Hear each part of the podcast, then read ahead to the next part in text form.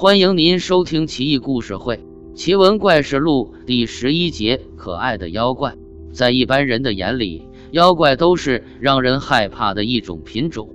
想象一下，远古时期，人类从树上转移到了树下，开始了穴居的生活。茫茫四野的丛林，黑黢黢的夜晚，无边无际。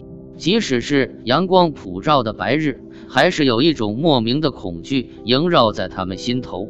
当你独自一人走在森林里，阳光透过茂密的树叶，怎么也挤不进来的时候，你仿佛置身于一个无垠的黑暗世界。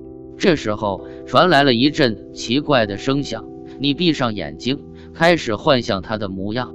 在我们的自然界中，先祖给我们创造了两种能量，善的能量。在我们长期的思想演化喜爱，它变成了正义的，让我们膜拜的神灵；而恶的能量变成了邪恶的，让我们恐惧的妖魔鬼怪。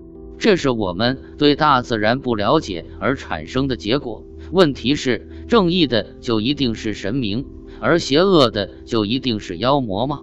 接下来这个故事里面说到的这个妖怪很有意思，我甚至以为这个妖怪很可爱。故事发生在唐朝，地点则是楚州白田。楚州就是现在的江苏淮安市淮安区，在白田县有一个巫婆，这个巫婆自称是得了今天大王的真传，能够驱除一切妖魔鬼怪。唐人的精神世界中，他们认为万物皆有灵，而这些巫祝就是可以和灵相通的人。他们一方面是希望通过祈求让自己健康长寿。另一方面，可以说是破财免灾，其中也有一些借着这气运摆脱困苦的生活的成分在里边。这个巫婆姓薛，俗称薛二娘。村里面有一个姓沈的小姑娘，突然之间得了妹病，具体症状是有时候无故东奔西跑，有时候自己站在火堆里，更可怕的是，她竟然走进村外的小河里。最奇异的不是这个，而是小姑娘的肚子一天天隆起来了，看起来就像一个孕妇。孩子的父母很惊慌，女儿还未出阁呢，现在就变成这个样子，到时候谁敢娶啊？父母手足无措的时候，有人就建议去找薛二娘。小姑娘的母亲拍手道：“我早该想到的。”于是就请来了薛二娘。薛二娘来了。她让沈家准备一个祭坛，让小姑娘躺在祭坛里。沈家不敢多说，虽然不明白这个巫婆在干什么，但是还是照做了。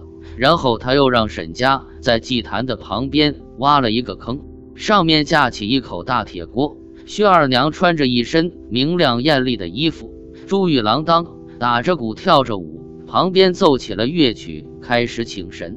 不一会儿，神将来了。宝相庄严，慈眉善目，一旁围观的人连忙跪下磕头不止。巫师拿一个钵装满了水，一边洒一边念着咒语，最后说：“妖孽，妖孽，速速出来！”说完以后，巫师径直走进火堆中，泰然自若地坐下。熊熊烈火包围了巫师，巫师没有受到一点的伤害。大家俯首再拜，只见巫师站了起来。拍了拍身上的灰尘，然后走到锅边，拿起锅盖在自己头上，又开始像刚才一样又唱又跳又打鼓。旁边的人叽叽喳喳的议论，都不明白这薛二娘到底在搞什么名堂。巫师可能是跳累了，拉过一条椅子，自己坐在上面，然后把小姑娘叫到自己身边，让她自己把自己捆起来。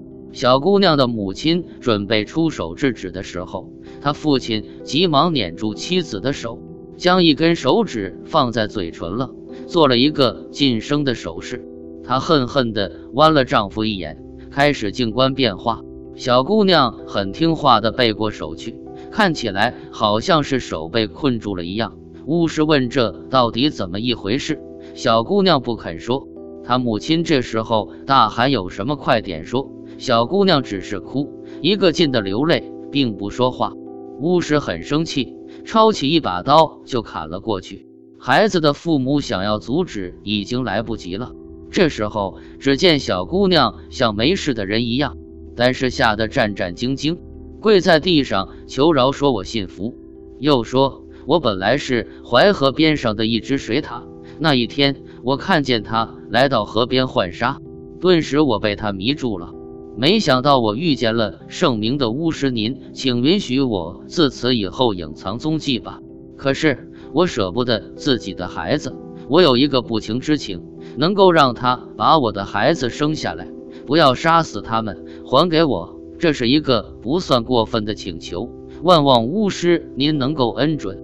说完就开始呜呜哭起来，在场的各位都被他感染了，纷纷求情。小姑娘拿起笔。写了一首离别诗：潮来逐潮上，潮落在空滩。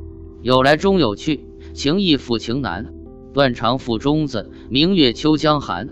这个小姑娘以前并不识字，可是现在写出来的诗句，连在场的私塾老师都觉得大有气势。而且这诗是一气呵成，没有停顿。从诗句的意境上看，不失是一篇佳作。不一会儿，小姑娘昏迷了。她的父母急忙把她抱进家里，直到第二天，小姑娘才醒来。醒来之后，小姑娘说：“那天我去江边洗衣服，遇到了一个翩翩美少年，他引诱我，我也不知道怎么了，对他有一种莫名的感觉。后来我们就交往了，到现在我也不知道在干什么。十个月以后，女子生下了三个小水獭，很可爱。本来女子的父母。”是想杀死他们，可是有人说，连妖妹都如此讲信用，我们作为人类，难道还不如一只水獭吗？女子的父母把三只小水獭送到湖边，湖边的水花四射，一头大水獭跳跃着奔上岸来，小水獭乖巧地爬到大水獭的身上，慢慢地向湖里爬去，终于消失不见了。故事里的这首诗收录在《全唐诗》里，叫《白田塔妹别村女诗》。作者已经不知道是谁了，可能是作者借这个故事抒发自己的情绪。有来有去，说明了世间的一个规律：有失必有得，而情易复情难。说的是从前的一切都已经过去，我们再想在一起都是不可能。可是你毕竟怀上了我的孩子，我感到悲伤落泪。这是情有可原，如今就让我带着回忆吧。幸好还有三个孩子陪着我。唐朝是一个讲究门第的年代，当然，古代社会都是讲究门第的，现在亦是。可能这首诗的作者出身贫寒，而女主人公出身官宦之家，自己心生爱慕，不得已出下策，抱得美人归。虽然她不懂诗词，不懂风趣，但是在诗人的眼里。她就是天边最亮的那颗星星，纵使漫天漆黑如墨，诗人依然能够迅捷地找到那颗星星。由于世俗的阻扰，他们根本不可能在一起，只好离开。他只好带着孩子离开。多么可爱的妖怪，却遇见了大字不识的一个姑娘，却依然流连于人间的恩爱游戏，却无法放手自己的孩子。也许。小水獭会有母亲的气息吧，它也会在夜里想起那个明媚的早春，那个如画般的女子，那个羞涩的少年，如此便会沉醉在梦里。